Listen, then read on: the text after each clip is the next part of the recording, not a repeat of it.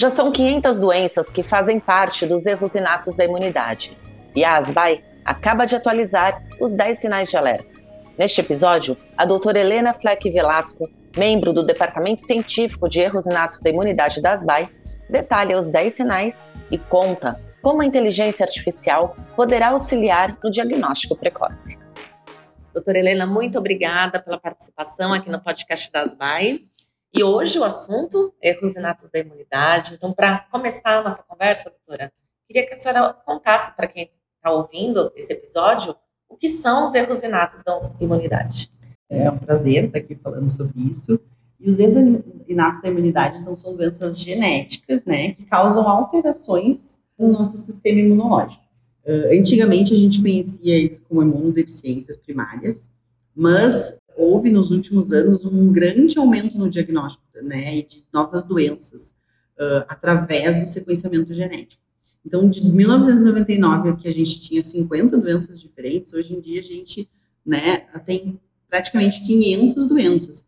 E com esses novos diagnósticos, foi aumentando a complexidade também das doenças e dos sinais e sintomas. Então, antes a gente tinha basicamente defeitos né, de anticorpos que causavam infecções de repetição, e hoje a gente tem aí uh, doenças de imunodesregulação, autoinflamatórias, que causam, então, uh, autoimunidade, causam, uh, tem, podem ter sintomas de alergia, né, podem ter sintomas de autoinflamação, podem estar tá associadas a síndromes genéticas, tem predisposição à neoplasia, e aí dentro de cada diagnóstico a gente pode ter pacientes que tenham vários desses sinais, que tenham um só, e isso dá a, a essas doenças uma variabilidade muito grande.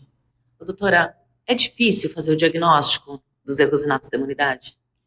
Então, é, é, é muito difícil, assim, na verdade, é, depende, né? Porque, assim, esses diagnósticos de, de defeitos de anticorpos, quando a gente consegue fazer, a gente pensa em infecções de repetição, coleta exames né, de imunoglobulinas, um hemograma, e às vezes a gente já faz o diagnóstico ali. Então, dentro das doenças, a gente tem diagnósticos mais complexos e menos complexos.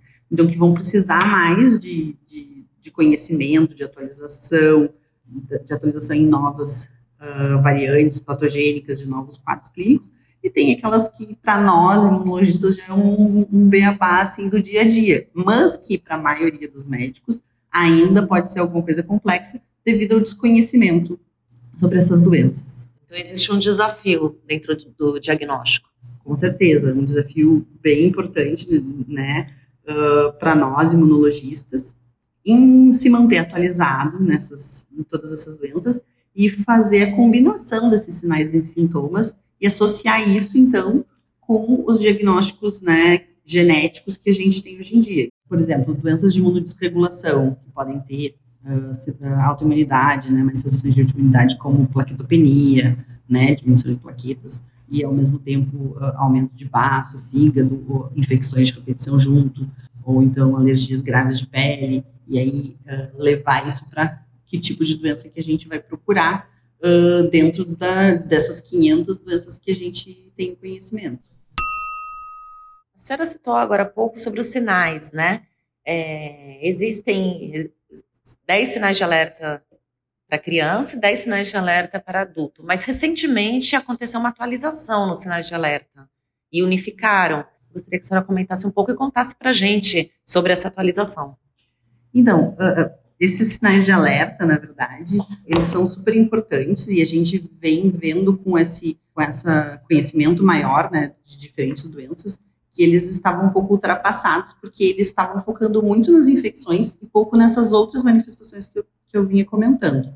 Então, foi uma, um esforço do Departamento de, de Erros Inatos da Imunidade, assim como o Departamento de Políticas Públicas, né, de fazer uma releitura, né, uma atualização desses 10 sinais, e aí foi escolhido, então, fazer dez, somente 10 sinais, e que incluem tanto adultos quanto crianças, principalmente porque eles são realmente importantes lá uh, no primeiro diagnóstico, para aquele médico generalista, para aquele médico pediatra que entra em contato primeiro com esses pacientes e que tem que ligar uma luz na cabeça e dizer, hum, isso não é normal, isso a gente tem que encaminhar, né, ou isso tem que discutir, tem que pensar, tem que pedir exames mais específicos.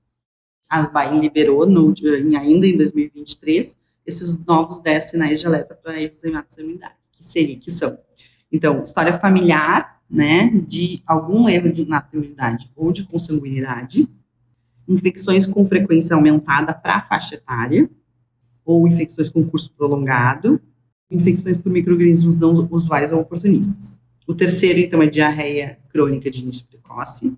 O quatro, quadros alérgicos graves. O cinco, eventos adversos não usuais das vacinas atenuadas, como a, BCG, febre amarela, rotavírus e tetraviral. Seis, então, características sindrômicas. Sete, déficit de crescimento. Oito, febre recorrente ou persistente, sem identificação de agente infeccioso ou malignidade. Nove, manifestações precoces ou combinadas de autoimunidade, especialmente citopenias ou endocrinopatias. E o décimo, malignidades precoces, incomuns ou recorrentes. Então, pacientes que têm algum diagnóstico oncológico que muito cedo, uh, né, mais de um, ou então uma malignidade muito incomum para aquele paciente.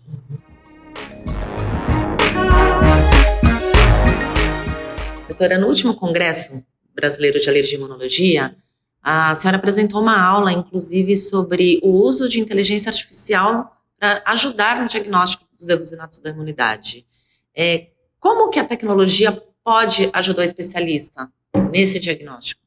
Hoje em dia a gente tem essas ferramentas já, só que essas ferramentas elas são extremamente dependentes daquilo de, das informações que a gente provém para elas. Então a gente uh, precisa muito desses uh, que, é, dos dados dos nossos pacientes. A gente precisa compelir esses dados, né, informar isso para o computador, dados de qualidade, né, feitos por imunologistas e revalidados por imunologistas, para que essas ferramentas possam nos ajudar no dia a dia e facilitar essa grande quantidade de atualização e de conhecimento que vem crescendo cada vez mais.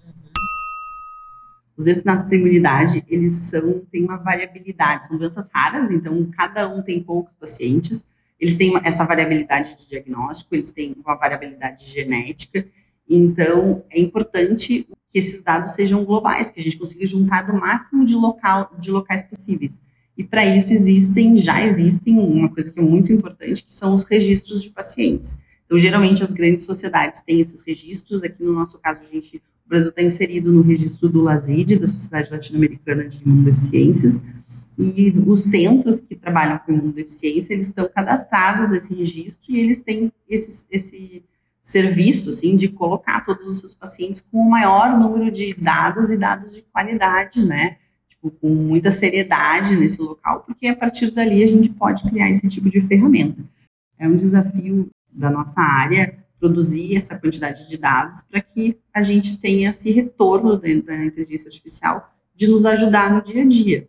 A gente, assim, usando o, chat GPT, que é um tipo de uh, inteligência artificial que está sendo muito falado hoje em dia, a gente fiz alguns testes para fazer essa, essa, aula e ele sabe assim as informações mais básicas, assim, as imunodeficiências mais conhecidas e que são de fácil diagnóstico, como eu disse, só com imunoglobulinas ou com número de linfócitos, ele já consegue fazer. Se fizer uma pergunta objetiva, ele te dá o diagnóstico, né? E isso que ele é, ele vem de uma de um conhecimento que está na rede, na, nas redes. Ele não é um, um aplicativo feito especificamente para erros na imunidade.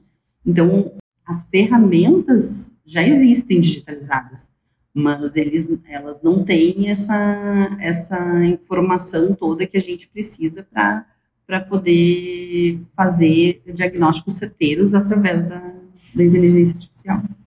Doutora, então ainda não é utilizada pelos médicos, né? A gente está num começo de uma criação, digamos assim, de banco de dados para a inteligência artificial, para o chat GPT. A gente está nesse momento. Isso, uh, não existe. Existem alguns estudos, né, principalmente uh, nos erros de nacionalidade na questão da triagem. Então, esse é o foco no momento, até por causa dos sinais. Então, se esses sinais precisam ser aumentados ou especificados. Então, tem vários estudos testando os sinais para ver se eles realmente são bons e aí sim criar ferramentas para uh, diagnóstico precoce, que é extremamente importante em erros de nacionalidade, porque muda muito a vida do paciente. Então, espero que nos próximos anos isso seja uma realidade. diagnósticos mais complexos, mais informações, a gente realmente está atrás de, de, dados e eu acho que isso que a gente tem que se juntar como imunologista e tentar criar uma linguagem global dessas doenças, assim, e, e juntar o máximo de informações que a gente pode para poder fazer com que a inteligência artificial trabalhe a nosso favor. A senhora falou sobre o, o diagnóstico precoce, né? Isso faz total diferença na vida do paciente Queria que a senhora explicasse por que é tão importante diagnosticar precocemente.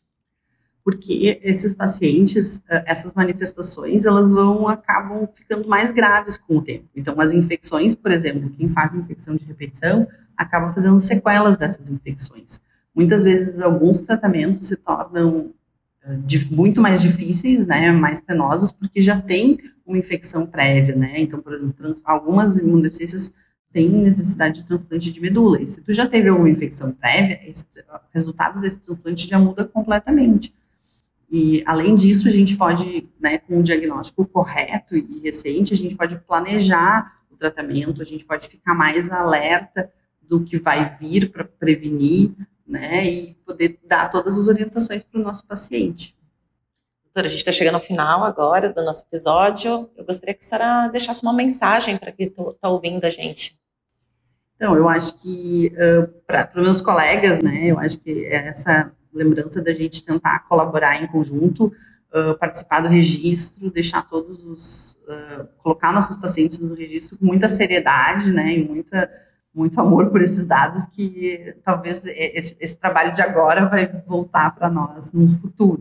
E para a população em geral, então, ficar atento sempre aos sinais de alerta dos erros inatos da imunidade, procurar um profissional da saúde para ajudar se você se, ou se você tem alguém da família, se tu tem esses sinais, tem esses sintomas, então procure um profissional, né, um alergista, um imunologista, para auxiliar no diagnóstico. Porque embora a gente tenha né, esses mecanismos, embora talvez até tu consiga colocar essas coisas na inteligência artificial e fazer algumas hipóteses, sempre a gente sempre vai precisar no final de um alergista para analisar aquilo um, e para fazer uma coisa personalizada, né, um tratamento personalizado, porque dentro de, em várias coisas, mas nos erros na extremidade nenhum paciente é igual ao outro. Então a gente precisa dessa visão que ainda as máquinas não têm e não sei se algum dia vão ter.